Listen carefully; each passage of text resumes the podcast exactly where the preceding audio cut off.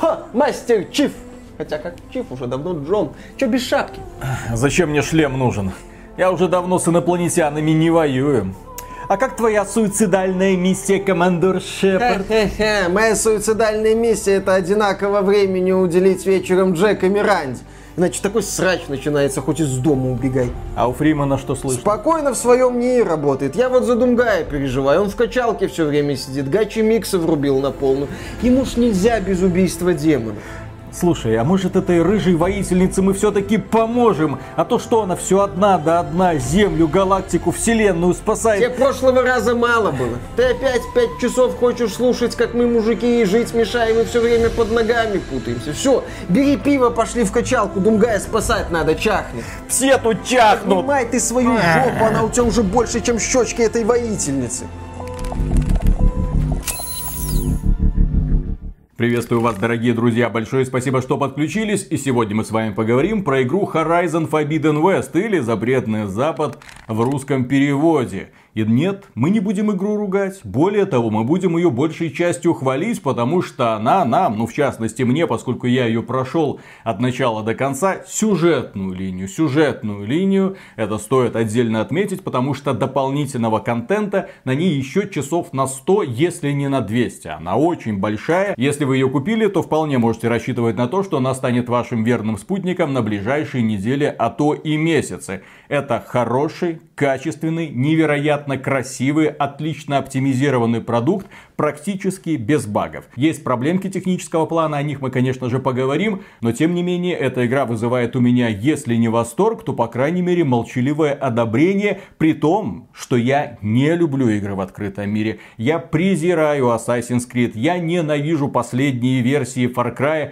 именно из-за того, что компания Ubisoft делает их по принципу, вот вам огромная полянка и копипастные активности. Разработчики Horizon пошли намного дальше. Но, естественно, найдется повод и для критики, поскольку в этой игре есть сюжет. И что немаловажно, в этой игре есть Элой, наша щекастенькая главная героиня, которая ходит по этому миру. После событий первой части ее, естественно, все знают, все знают, куда бы она ни пришла. И поэтому ЧСВ у девочки поднялась до уровня капитанши Марвел из одноименного фильма. Но если у Капитана Бревно были симпатичные спутники, то здесь, увы, на это рассчитывать не приходится. Все максимально стерильно плане характеров, вы не найдете здесь ни одного, я подчеркну, ни одного интересного персонажа. И это, на мой взгляд, является преступлением для людей, которые делали игру на, в принципе, очень хорошей основе. И перед тем, как мы начнем разбирать Horizon Forbidden West, вкратце напомним вам историю Horizon Zero Dawn. Почему это важно? А для понимания того, а что, собственно говоря, Элой делает во второй части. В первой части тоже были проблемы и с характером главной героини, и с разнообразными персонажами. Тем тем не менее, бэкграунд очень и очень неплох. Да, повествовательная часть в Horizon Zero Dawn разделялась на две составляющие. Собственно, приключения Элой в необычном мире, населенном мехозаврами, и, собственно, история этого мира. Как человечество дошло до такой жизни, куда подевались все технологии, почему люди живут племенами, почему в некоторых племенах матриархат, и почему, собственно, окружение населяют вот эти вот странные механические создания, мехозавры. При этом живем мы на осколках осколках, естественно, нашей цивилизации. Элой периодически находит какой-нибудь занимательный браслетик. Ну, ты видишь, что это часы, там, браслет из далекого прошлого. Ты видишь старые машины, старые постройки, все это затянуто джунглями. Очень красиво воспринималась игра. И те люди, которые ее не проходили, мы однозначно рекомендуем на PlayStation 4, 5 или на ПК. Но о чем же был Horizon Zero Dawn? Чем эта игра подкупала? А тем, что ты оказывался в шкуре маленькой девочки, которая отвергнута, ее не принимает ни одно племя камень. Йоди нашли у горы. Вроде бы это дар, а может быть это проклятие. Черт ее знает. Ее выхаживал какой-то подозрительный дядька. А потом мы начинаем раскручивать историю и узнаем, что Элой это на самом деле клон ученой Элизабет Собек, которая давным-давно, сотни лет назад придумала выход из положения, потому что человечеству приходил конец. Конец человеческой цивилизации. Тотальное вымирание из-за того, что разумные машины начали все уничтожать. Уничтожать всю биосферу, которая была для них питанием знаниям.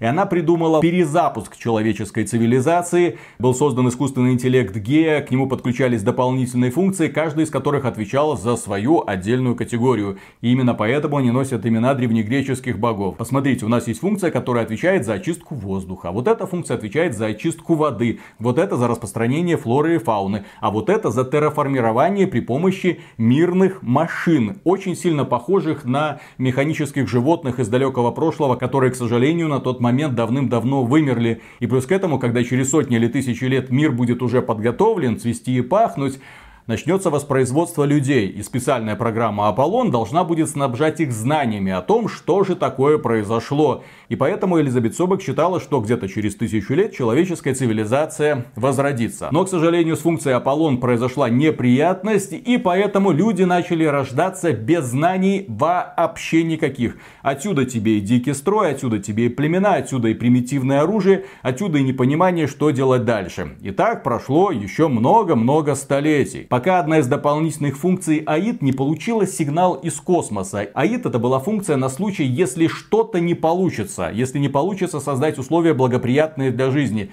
Тогда он запускает заново процесс уничтожения всего живого и начинается снова перезагрузка. То есть пытаемся заново восстанавливать биосферу и если вдруг что-то не получится, тогда цикл повторяется, повторяется, пока не будут выдержаны условия для существования человечества. Да, АИД отвечал такой за функцию перезагрузки в случае чего. Ну и собственно говоря, да. АИД это не просто функция, это опять же искусственный интеллект, которому пришел сигнал, и он по привычке взялся за уничтожение живой жизни. Естественно, он попытался еще выйти на эти древние машины, которые спали, активировать их, чтобы они заново все вычистили. Но, к счастью, наша Элой, которая является клоном Элизабет Собак, и, в общем-то, это была последняя надежда геи, которая себя уничтожила, чтобы не дать Аиду уничтожить человечество, она создала клон Элизабет Собак с надеждой, что он сможет все исправить. Почему? А потому что многие протоколы завязаны на ДНК конкретного человека. Путешествуя по этому миру, мы сталкиваемся с терминалами, которые срабатывают только на нее.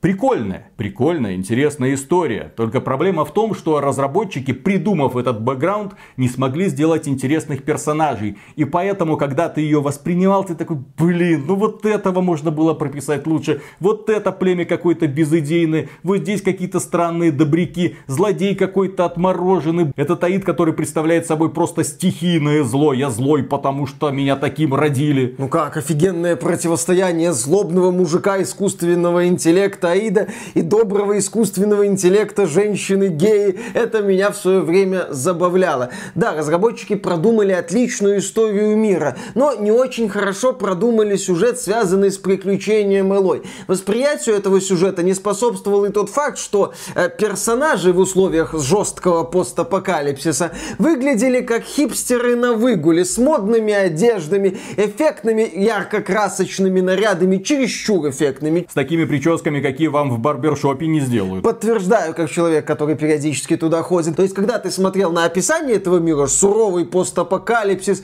жестокий мир, населенный зверскими механическими созданиями, и когда ты смотрел на внешний вид персонажа, у тебя был один вопрос. Ребята, а где Starbucks? Здесь какое-то мероприятие, наверное, проходит. Вы так эффектно разодеты. Я когда наблюдал этих героев, у меня были ассоциации с фильмом «Астерикс и Обеликс. Миссия Клеопатра». Ну, разве что, естественно, без Моники Белучи, потому что сейчас так женщин показывать нельзя. И вот мы подходим к сюжету следующей части, который стартует буквально где-то через несколько месяцев после того, как закончился Horizon Zero Dawn.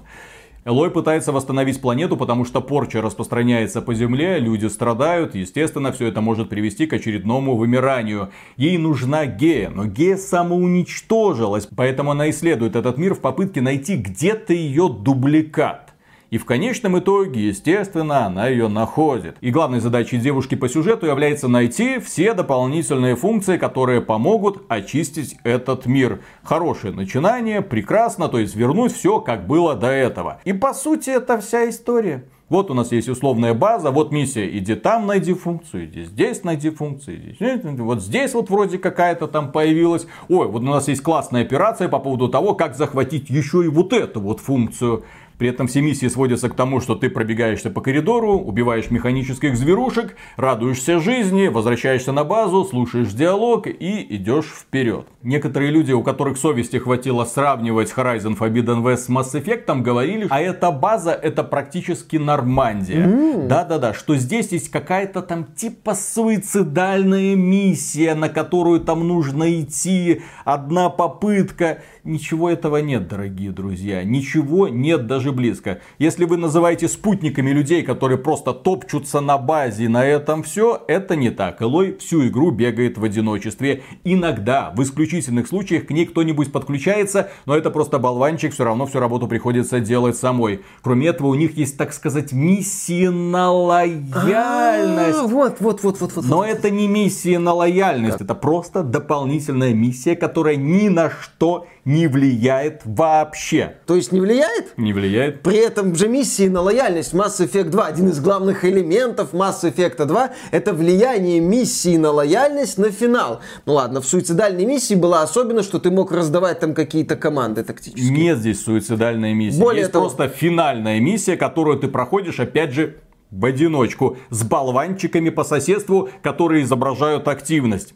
ты ими не можешь управлять, ты их не можешь направлять, выполнил ты их задание, не выполнил, не имеет никакого значения. Нам же как-то говорили, что в Mass Effect 2 можно даже сохранить жизнь всем персонажам, если ты не выполнил некоторые миссии на лояльность за счет тактических решений. Э, нет. Не, естественно. Нет. Хорошо, ну, собственно, сами миссии, может, они интересные, сложные, там, многогранные. В этой игре, к сожалению, сюжетных интересных миссий практически нет. Как я уже сказал, пробежка по коридору, долгое выслушивание диалогов, как правило, пустых, и в лучшем случае тебя ждет схватка с каким-нибудь огромным крутым мехозавром.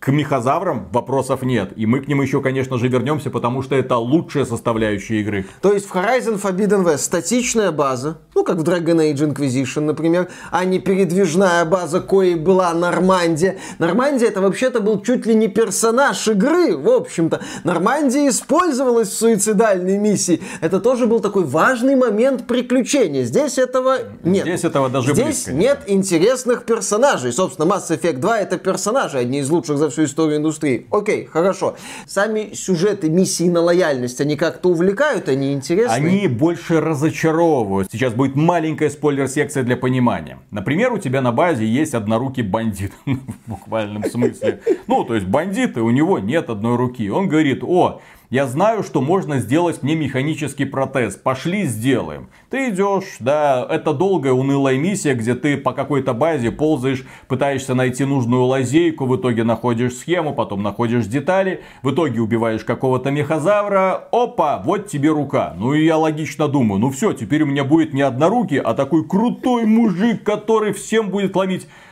А он снимает себе эту руку и говорит, я внезапно осознал, что я хочу быть таким, какой я есть. А это просто а, обман. Э, в жестоком мире, где между собой зверски грызутся племена, населенном при этом злыми механическими машинами, однорукий человек говорит о том, что он хочет быть самим собой и будет использовать руку только в определенных ситуациях. Конечно. Это точно не современная Калифорния какая-нибудь. Хотя даже там, я думаю, человек, если бы у него была одна рука и ему сделали крутой протез, вряд ли бы он отказался от того, чтобы улучшить свою повседневную жизнь. Вот. Дело в том, что когда я слышал миссии на лояльность, я вспоминал миссии на лояльность из Mass Effect 2. Но в Mass Effect 2 миссии на лояльность для этих персонажей были главным делом их жизни или главным их страхом. Это если очень сильно упрощать. Если очень сильно упрощать, то миссии на лояльность это вот когда персонаж пытался посмотреть в глаза своей главной проблеме. Если бы он составлял список, что он хотел сделать перед смертью, вот эта вот миссия, его миссия на лояльность, была бы на первом месте. Для них это было делом, ну, по сути, жизни. И они говорили, Шепард, я, возможно, не вернусь, помоги мне с этим разобраться. Это были глубокие личные вещи в том числе, а не вот это вот. Ну да, хотя некоторые люди говорили, что сравнение с Mass Effect 2 это демонстрация качественного скачка. Мол, был Mass Effect 1, потом Mass Effect 2, компания BioWare сделала один шедевр, потом хренась и выкатила тебе второй. У меня другое сравнение, единственно верное в принципе, но оно будет очень обидным.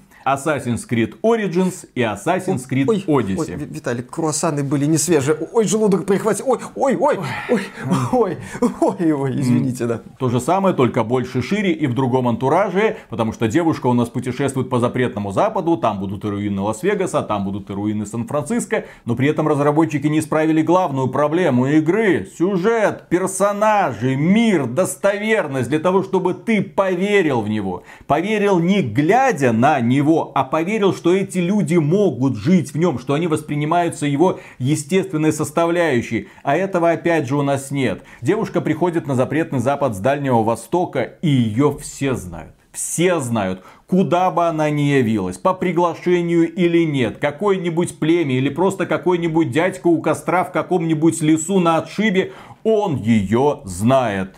Спасительница Меридиана, сядь со мной, я тебе расскажу интересную историю. Смотрел я на ту карту, что там того запретного запада? И это, конечно, выбешивает. Кроме этого, выбешивает отношение Элой, потому что она действительно превратилась в капитана Марвел. Отношение к себе она воспринимает как должное, она воспринимает себя начальницей, которая может повелевать судьбами, она разгребает все проблемы, она пытается иногда поучать людей, иногда она в процессе миссии принимает такие странные решения, девка, ты что творишь? Но поскольку она женщина, поскольку она сильная женщина, ей все позволено. Она может подставить целое племя под угрозу вымирания, но племя скажет ей, ну, извини, мы ошибались, хорошо, мы прислушаемся к тебе, мы сделаем так, как ты скажешь. В диком обществе, где есть племена, вожди, постоянные воины и терки, именно так относятся к чужакам, которые приходят и начинают вносить сумятицу. Кроме этого, раздражает то, что все, вне зависимости от того, кого ты встречаешь, говорят прекрасным культурным языком, чего быть в принципе не может. Актеры великолепны, что американские, что русские. Это манерность встречи. Тебе дают понять, что я играю. Это ты, спасительница! В самый нужный момент! И это вызывает нехилое такое отторжение. Потому что, например, можно сказать очень просто. За кого ты сражаешься? За себя и за булочку. А можно сказать в стиле Horizon Forbidden West. За кого ты сражаешься? За себя и за булочку. Да. Очень. За элитный французский круассанчик. Я поищу твоих парней, если окажусь там. Я... Это было бы здорово. Спасибо. Диалоги затянуты, диалоги пустые, в них много пафоса и ненужных пауз. Они раздражают, и по какой-то причине вы не можете прокликать реплики. В большинстве случаев вы должны им внимать, вы должны это все смотреть. Конечно, вы должны смотреть. Не зря же внутренняя студия Sony показывает деньги на экране, поскольку в игре дорогая постановка, даже в, во многих незначительных сюжетных сценах. Это хорошо, что выделяются такие средства на эту постановку, но, к сожалению, я так понимаю, плохо, потому что тебе в это время ничего интересного не рассказывают. Не рассказывают. И на запретном западе живут разные племена, только все они одинаковые. Ну, в том плане, что одеваются они по-разному, раскраски боевые у них разные, перья торчат из разных мест но при этом это одни и те же высококультурные, высокодуховные люди. Здесь вы не найдете ни одного отрицательного, практически нет отрицательных персонажей. Здесь все люди вежливые, хорошие, понимающие. И если они что-то просят у Элой, то именно потому, что она защитница Меридиана и она может помочь. Сам-то я рукожоп Элден Ринг не пройду, помоги, пожалуйста, Элой. Элой говорит на любую просьбу, с которой к ней обращаются, не вопрос, хожу, узнаю, посмотрю, куда пропал твой муж. Я слышал, что там Илой часто использует фразу «я сделаю это сама». Я сделаю это сама, постоянно. Даже если у нее есть спутники, даже если они горят желанием. Говорит, нет, постой, я защитница Меридиана. Я понял, приходит, значит, э, к Шепарду в каюту Миранда, а Шепард говорит, я сделаю это сам. И, к сожалению, в этой игре нет конфликта. Нет конфликта вообще. Технически здесь есть злодеи. Ну, именно злодеи, которые хотят сделать что-то плохое. Вам не объясняют их мотивацию, вы с ними не говорите. Они просто появляются, делают злодейство, естественно, в сюжетной сценке, и где-то там растворяются. Некоторые такие личности, особенно это касается главных злодеев, очень главных. Они все белые, все мужики. Это очень главные злодеи, ну, как вы можете понятно, догадаться, да. конечно же. Они вообще не прописаны. Они появляются то ли в двух, то ли в трех сценках, произносят пафосные речи, потом небольшая заварушка, и они снова растворяются. Это неинтересно, у тебя нет никакого напряга, ты никому не сопереживаешь в принципе, ни своим напарникам, ни этим злодеям, ни тем людям, которых ты якобы хочешь спасти, потому что ты понимаешь, вокруг тебя фарс, просто фарс. Особенно, когда ты видишь племя веганов, там есть племя веганов, которые не используют шкур. Они заворачиваются в зеленые листики, постоянно свежие, возделывают почву, но почва умирает. И они, конечно же, просят у Эллы помощи, она им всем помогает. Это так смешно смотрится. Веганы. Веганы, веганы. Вот в этом обществе. Конечно. Ну, а, не, ну, Береги природу, мать твою. Я уверен, что там должен был быть квест, где Элой подробно объясняет какому-нибудь белому мужику, что есть люди, которые не хи, ши, а зей, зем. Подробно на пальцах объясняет. Ну, здесь есть, например, Обязан там быть такой квест. Здесь есть, например, дополнительная миссия про несчастную девушку, которую не взяли в армию в племени, потому что это племя патриархальное, там в армии только мужики. И она ушла к другому племени, которое берет женщин в армию. Теперь она воюет на их стороне. Там, кажется, каждый квест придумывали современные калифорнийские мальчики с их проблемами. Они не пытались представить людей в этих условиях, когда за стенами бродят злые машины, когда живности мало, когда ресурсов не хватает, когда естественным образом идет война за эти самые ресурсы между племенами. Нет. Здесь даже предателя, такого показательного предателя, который подставил племя, устроил катастрофу. Элой узнает, ага, это ты во всем виноват. Как вы думаете, что с ним сделали? Племенное общество, да, напряженная обстановка, ни хрена нет. Знаете, его освистали. Его освистали. Ты... Нет, не было даже этого. Над ним начали смеяться и его прогнали, а он плакал. Убирайся! Тебе здесь не место! Вот тебе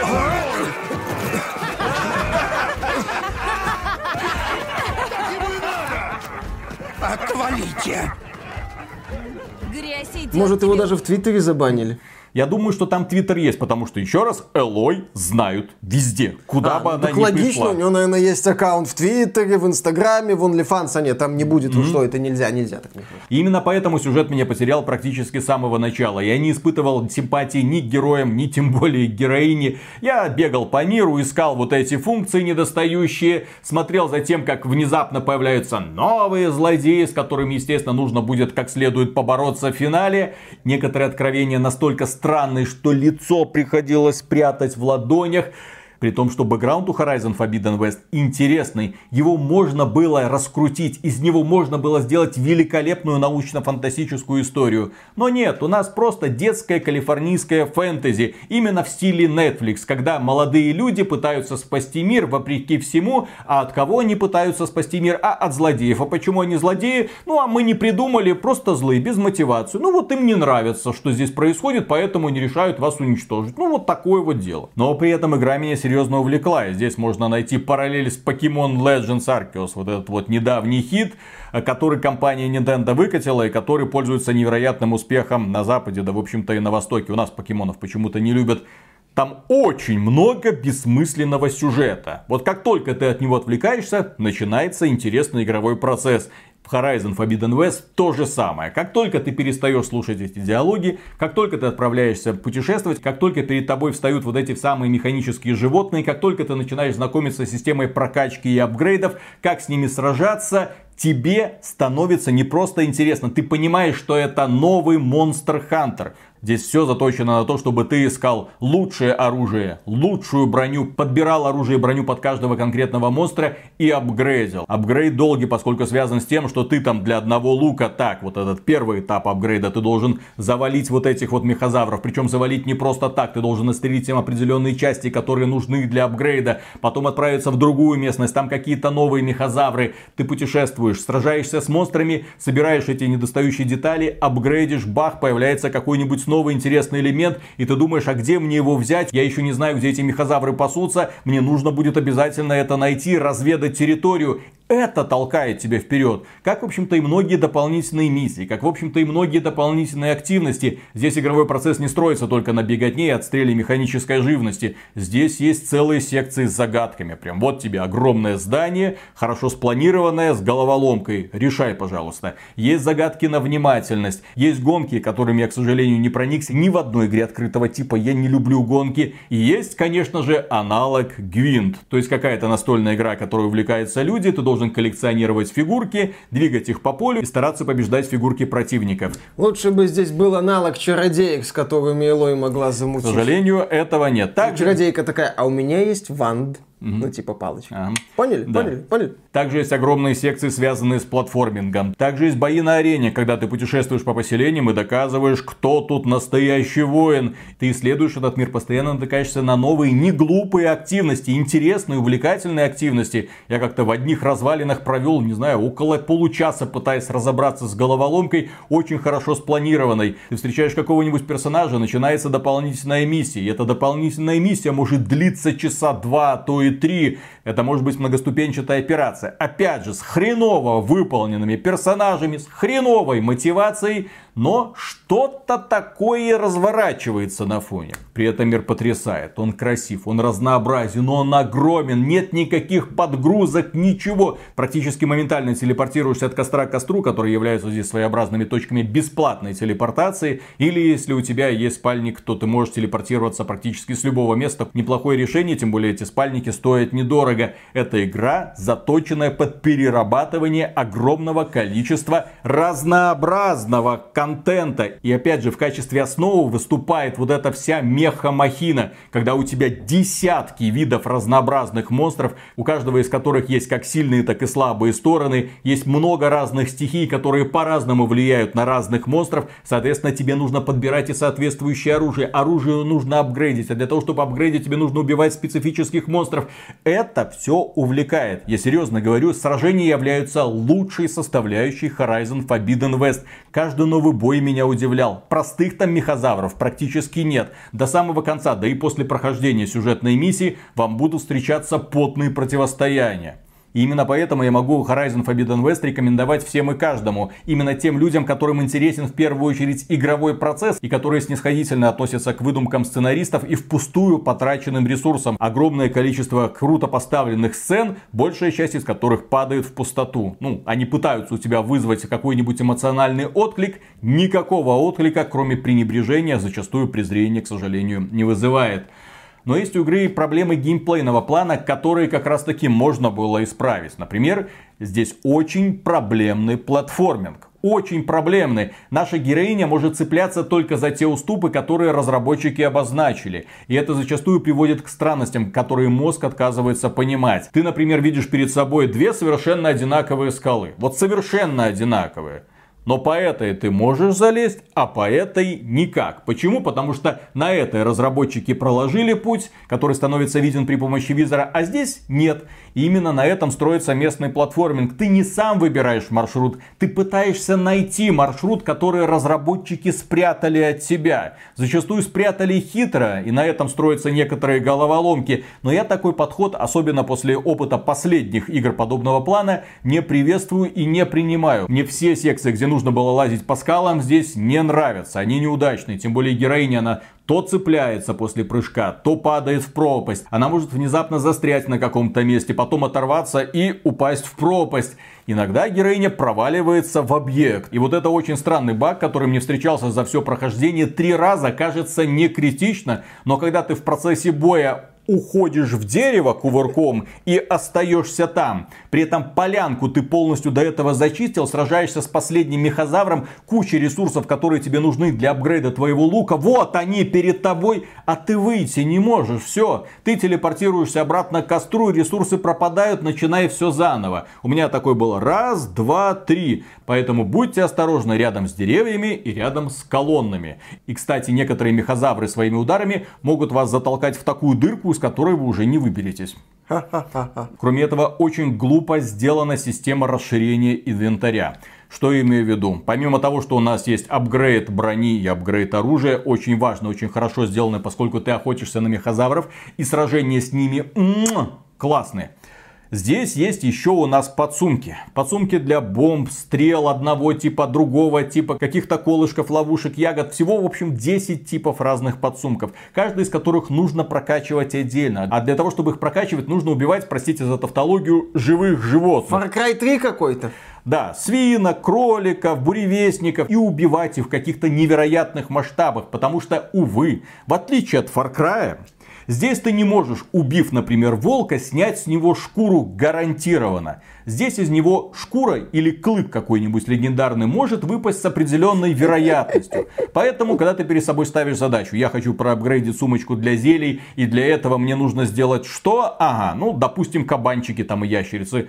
Ты выходишь на полянку и начинаешь их долбить. Потом ждешь возрождения, начинаешь их заново долбить. И долбишь, пока не выпадет соответствующий ресурс. Может выпасть сразу, а может не выпасть очень долго. Мне, например, хронически не везло. Я не знаю, с чем это связано. Виталик, это же настоящая сюрприз-механика. Угу. Вот, вот она, прям реализована. Также мне не понравился мусорный контент формата «Собери столько-то реликвий» или там «Найди столько-то дронов». Где-то там у нас находятся черные ящики. Мы тебе не скажем где, ну где-то там. Вот ищи. Такие элементы нравятся фанатам собирательства, но я к ним не отношусь. Поэтому, когда я перед собой вижу какую-то миссию формата «Ты должен найти их все», перед тобой огромная карта, ко всему прочему утыканная вопросиками, ты понимаешь, что этот процесс будет долгим. Я люблю приключения в играх, я люблю сам это все открывать. Я знаю, что этот черный ящик лежит под каким-то одним из этих самых вопросиков, где-то там. Но это называется зачистка локации от вопросиков. И такой контент, на мой взгляд, выглядит несколько обидно, особенно на фоне того, что разработчики подготовили за пределами. Вот откажись они от подобного контента, на мой взгляд, было бы только лучше, потому что он в любых играх подобного формата воспринимается мусорным.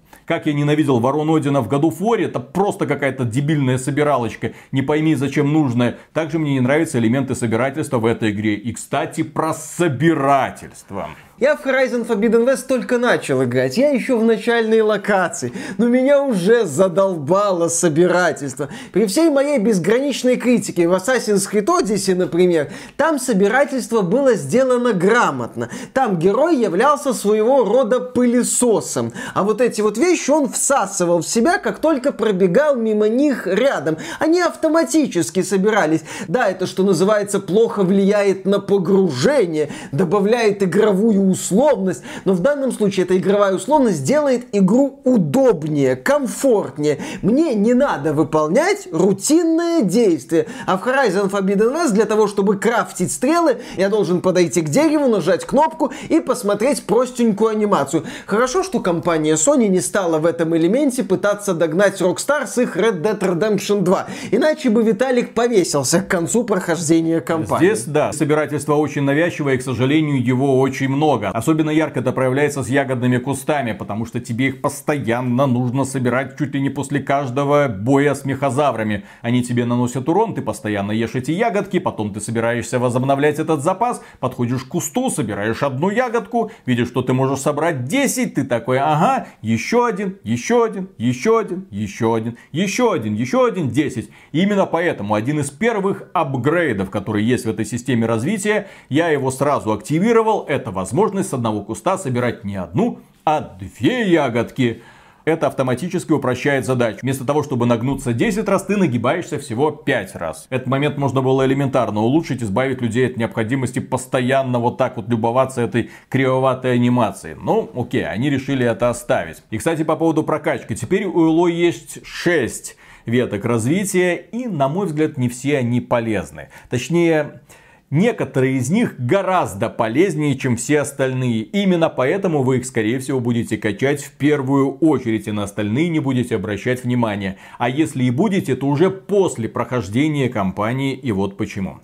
Дело в том, что в процессе прохождения кампании вас раз за разом ставят перед фактом ты окажешься на огромной арене, в центре которой стоит какой-нибудь огромный мехозавр, и ты его должен будешь убить. Естественно, все, что у тебя есть, ты вкладываешь в увеличение повреждений и, конечно же, в укрепление брони. Потому что в этой ситуации тебе не поможет ни стелс, ни ловушки, которые, на мой взгляд, совершенно в этой игре бесполезны. Почему они бесполезны? Потому что мехозавры не бегут на тебя зачастую, а они прыгают. И часто они перепрыгивают. Или они атакуют тебя издалека и автоматически эту ловушку ловушку активируют. Поэтому я не нашел им применения, тем более устанавливаются они долго. Мехозавры здесь на месте не стоят, они быстрые, они агрессивные, они ловкие. Здесь есть режим slow-mo. Даже в режиме slow-mo тебе очень сложно по ним попадать. Потому что попадать нужно не по этой огромной туше, а вот по маленьким деталюшечкам, чтобы их отстреливать, лишать их энергетических батарей или какого-нибудь там оружия. Или отстреливать им конкретные части тела, которые можно потом использовать для крафта. Но при этом они не являются совсем уж бесполезными, потому что после прохождения кампании, когда ты убиваешь финального босса, перед тобой снова открывается весь этот мир, и ты понимаешь, что охота на мехозавров только началась, ты такой, ага, а стелс-то тут в принципе может пригодиться. Ага, я могу перехватывать управление некоторыми мехозаврами, чтобы они мне помогали в бою. А вот на этой полянке, на которой особенно много нужных мне мехозавров,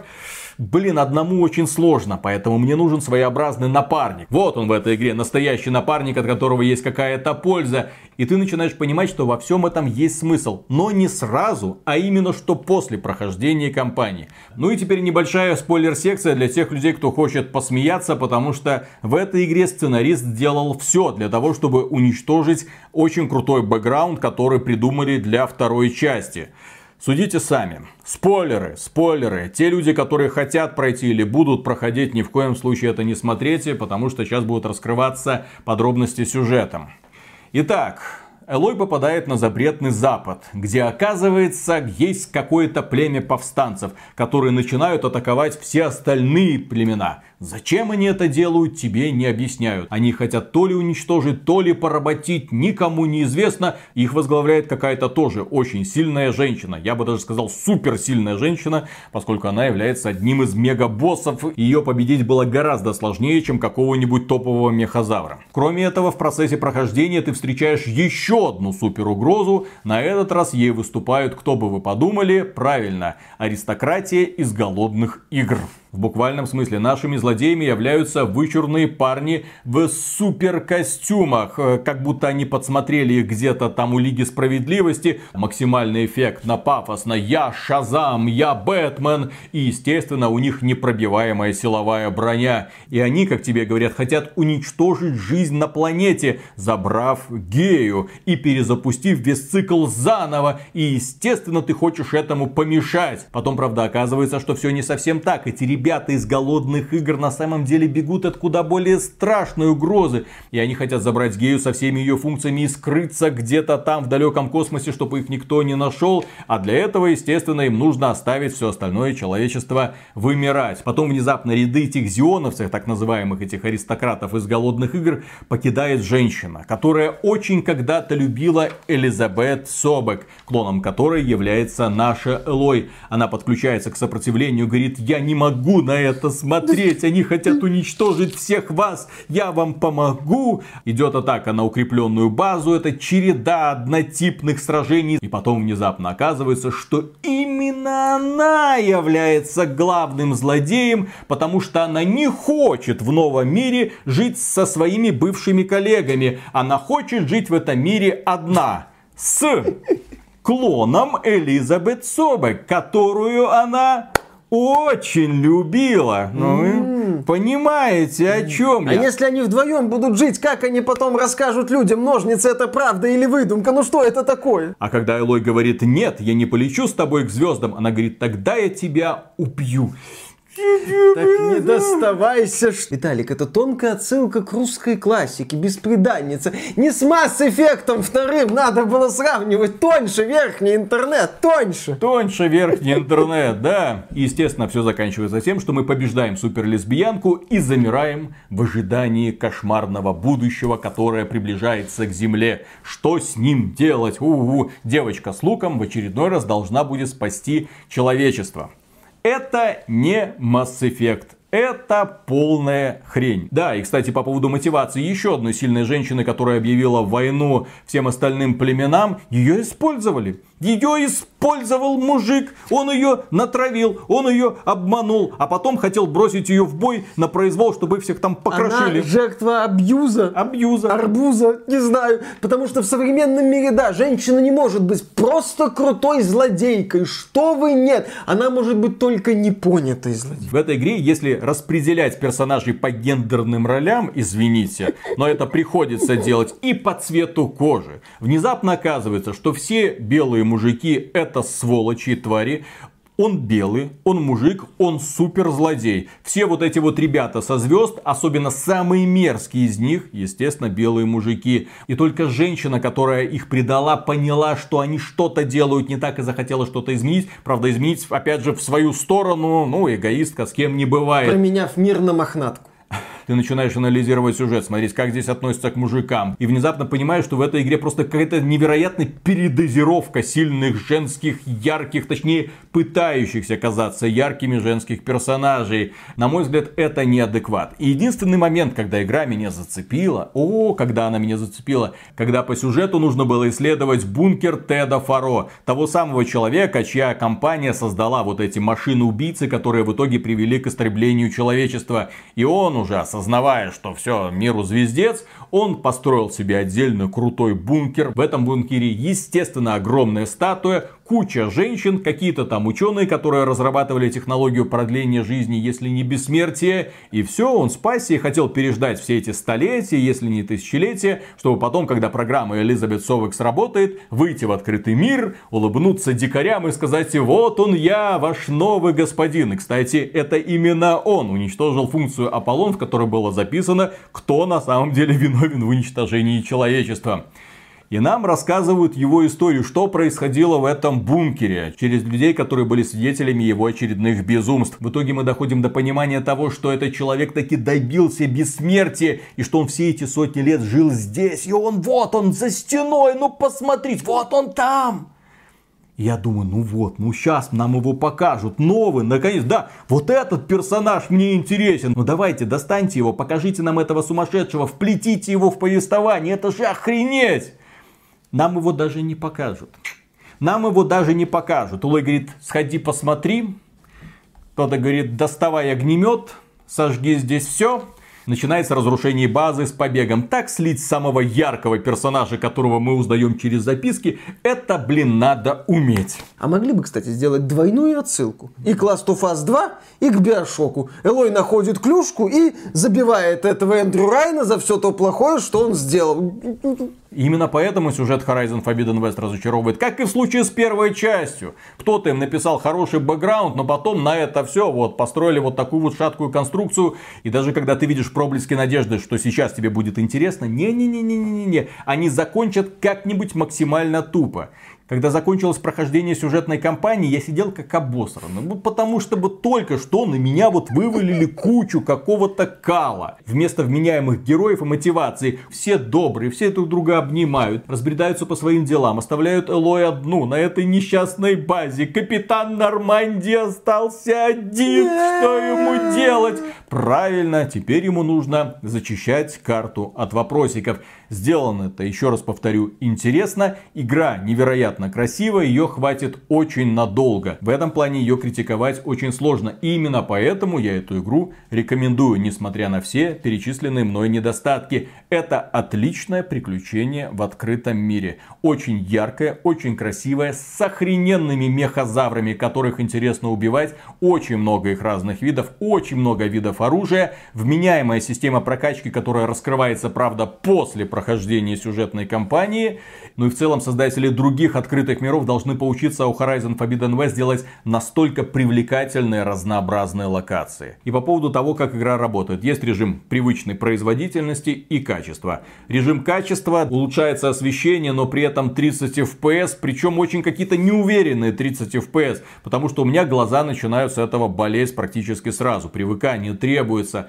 В 60 FPS, естественно, эта красота немного убирается, но при этом игра все еще остается супер красивой. и при этом у тебя на экране 60 FPS, что для такой экшен-ориентированной игры очень важно. Здесь разработчики молодцы. Я бы сказал, что эта игра технологическое чудо, учитывая размер мира, учитывая его бесшовность, учитывая его детализацию, учитывая богатое освещение, учитывая то, что постоянно меняется погода и время суток. На мой взгляд, с точки зрения технической реализации, это лучший из открытых миров из когда-либо созданных. Если вам для PlayStation 5 нужен был бенчмарк, вот теперь он у вас точно есть. И на этом, дорогие друзья, у нас все. Огромное спасибо за внимание. Если вам данное долгое видео понравилось, поддержите его лайком, подписывайтесь на канал. Дальше продолжаем работать, несмотря ни на что. Да, и, кстати, заходите к нам на сайт xbt.games ради игровых новостей.